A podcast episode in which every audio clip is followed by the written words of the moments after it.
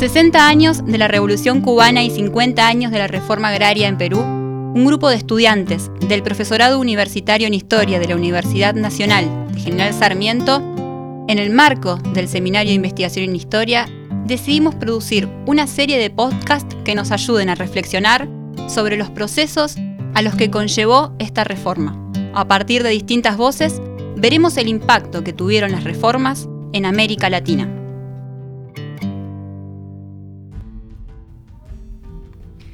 Bienvenidos a esta sexta y última edición de Voces de la Reforma Agraria.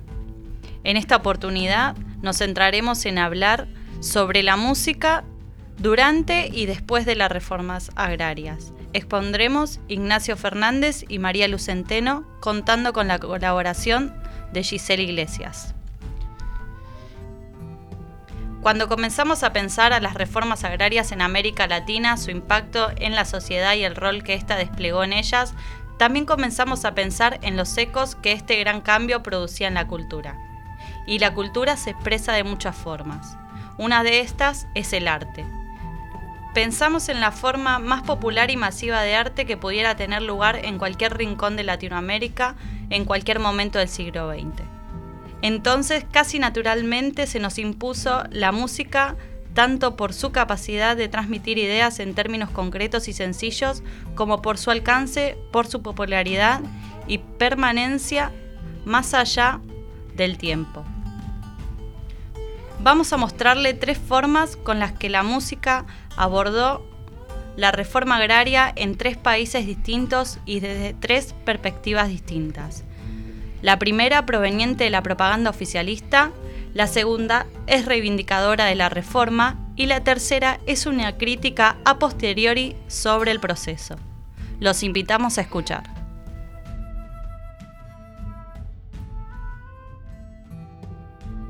Comenzaremos con la interpretación oficialista entre nuestras canciones elegidas. Su intérprete es conocido nada más y nada menos que como el cantor de la revolución, Carlos Puebla. Hablamos de la revolución cubana y de la canción Todo por la reforma agraria que se encuentra en el disco Este es mi pueblo, editado en el año 1960, y destinado a contar sobre las luchas y logros revolucionarios. Pero, ¿quién era Carlos Puebla? Fue un cantautor cubano que nació en 1917 en el seno de una familia humilde. En su niñez y juventud, trabajó dedicado a oficios tales como la carpintería. También fue zapatero, obrero azucarero y mecánico. En los años 30 logra hacer oír sus primeras canciones en la radio local y en los 50 ya tenía su propia banda, Carlos Puebla y sus tradicionales. Entonces comienza a volverse muy popular en la isla. Con la llegada de la revolución comienza la mutación de su trabajo y se convierte en un cronista de ella a través de su música. Alcanzó fama internacional y encaró giras por múltiples países, siempre en compañía de sus tradicionales. En el año 1989, el cantor de la revolución fallece en La Habana tras una larga enfermedad. Comenzaremos escuchando un fragmento del tema seleccionado.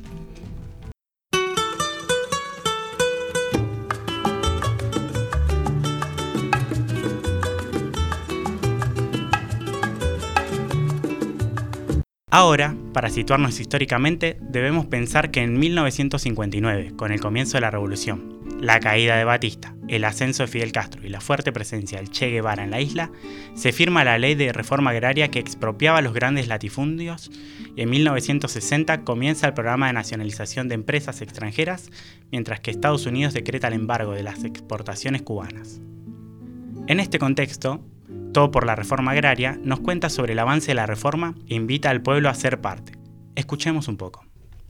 Hay gente llena de histeria, gritando con voz extraña, que primero está la caña, que el hombre con su miseria. Pero la reforma agraria va, de todas maneras va, pero la reforma agraria va, de todas maneras va.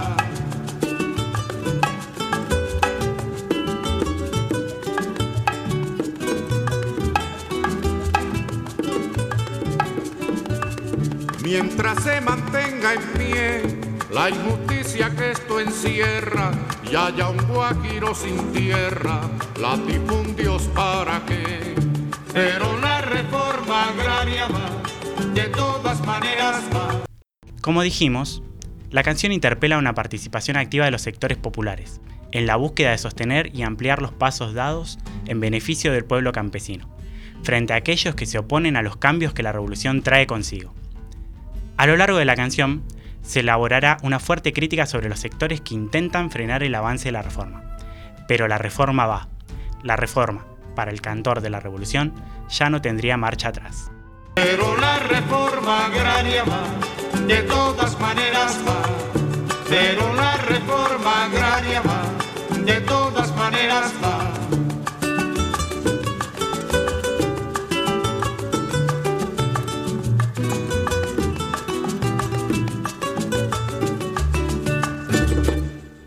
Así llegamos a nuestra segunda canción, Juan sin Tierra.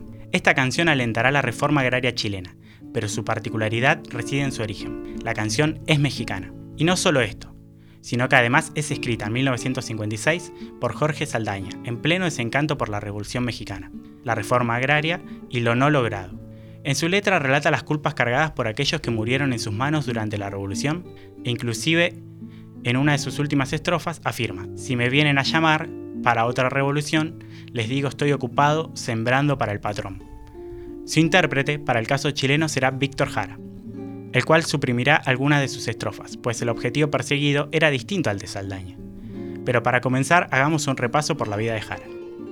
El artista nació en 1932 en Chile, hijo de una familia campesina. Desde niño comenzó a trabajar en las tareas rurales. Al llegar a sus 20 años, comenzó su carrera artística dedicándose a la música y al teatro, convirtiéndose en un referente latinoamericano de la canción de protesta y miembro sobresaliente de la nueva canción chilena. Ferviente militante del Partido Comunista Chileno, viéndose reflejadas sus ideas en sus obras artísticas.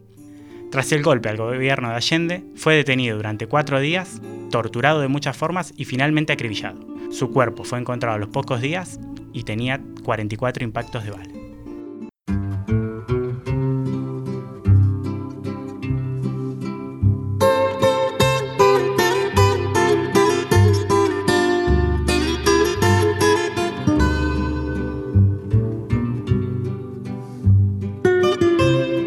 Juan sin Tierra es grabada por Víctor Jara en el año 1969 en el disco Pongo en tus manos, disco que fue producido por el sello JJ que pertenecía a las Juventudes Comunistas Chilenas. En aquel año, durante el gobierno demócrata cristiano de Eduardo Frei Montalva, ve la luz la Unidad Popular, partido que propondría como candidato presidencial a Salvador Allende, quien ganaría las elecciones y asumiría su presidencia en 1970. Entre sus propuestas de campaña dentro del programa de Unidad Popular estaba la concreción de una reforma agraria verdadera, que solucionaría el problema del reparto desigual de tierras y los grandes latifundios, que devolvería la voz y la tierra a quienes la trabajaban, los campesinos. Como ya les adelantamos, el artista recortó algunas estrofas que no se correspondían con el mensaje que él quería dar a través de esta interpretación. El mensaje que Jara intenta transmitir es el de la experiencia de quien ha atravesado la lucha necesaria para lograr la revolución, la reforma agraria, el reparto justo de las tierras. Transmite la idea de un hombre que sirve porque transformó su propia vida, la de sus hijos y sus nietos. Escuchemos un fragmento. Mi padre fue peón de hacienda y yo un revolucionario. Mis hijos pusieron tienda.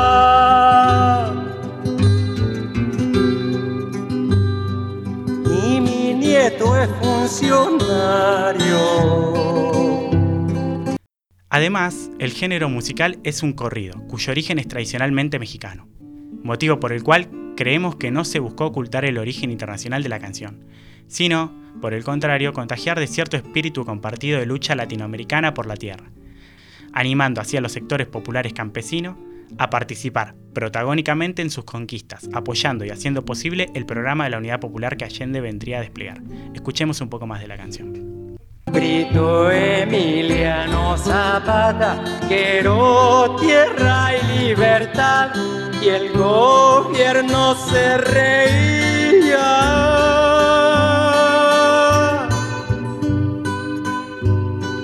Cuando lo iban a enterrar,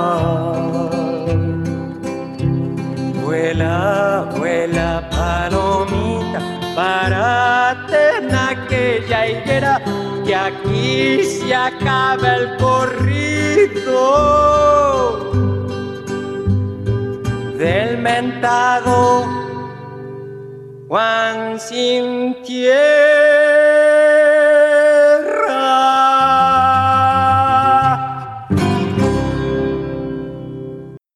Finalmente, para nuestra tercera canción nos trasladaremos a México, pero no a los años de la Revolución, en que la reforma agraria tomaba impulso y buscaba abrirse paso a través de la lucha campesina, sino a la década de 1960. La artista sobre la que hablaremos será Judith Reyes, quien nació en el año 1924, la cual desde muy joven se dedicó a escribir, componer y cantar, siendo una pionera de la canción de protesta en su tierra y con ideas de izquierda que se hacían oír en cada una de sus composiciones.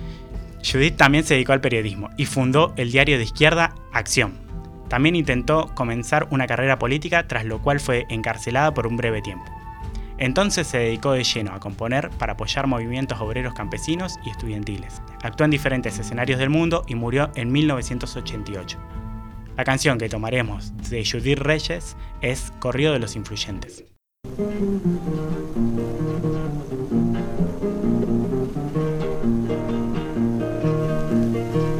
La canción aparece en el álbum La otra cara de la patria, disco que posee dos ediciones, la primera en el año 1965 y la segunda en 1973.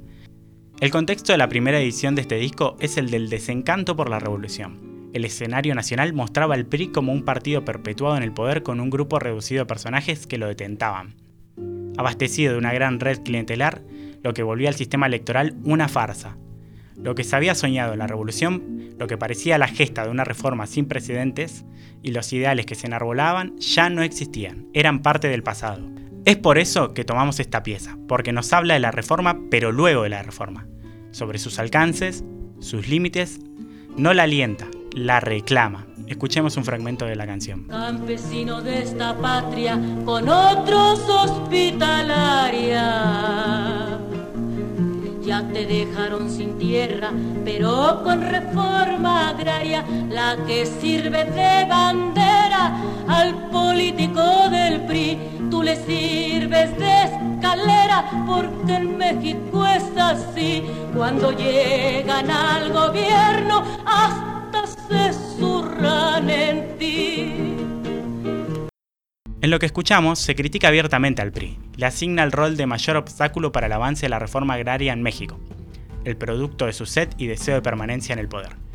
No solo olvidó las promesas e ideales revolucionarios, sino que se sienta junto a aquellos que representaron alguna vez al enemigo.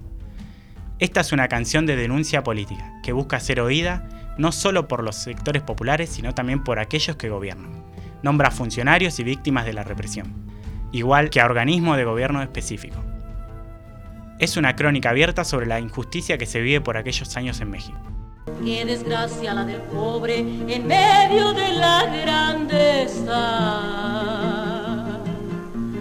de un Estado soberano que tiene tanta riqueza en los bosques de Chihuahua, de Serrano y de Truyet, de Alemán y de Borunda, de Ballina y no quién, mientras que a los campesinos a esos se los carga el tren.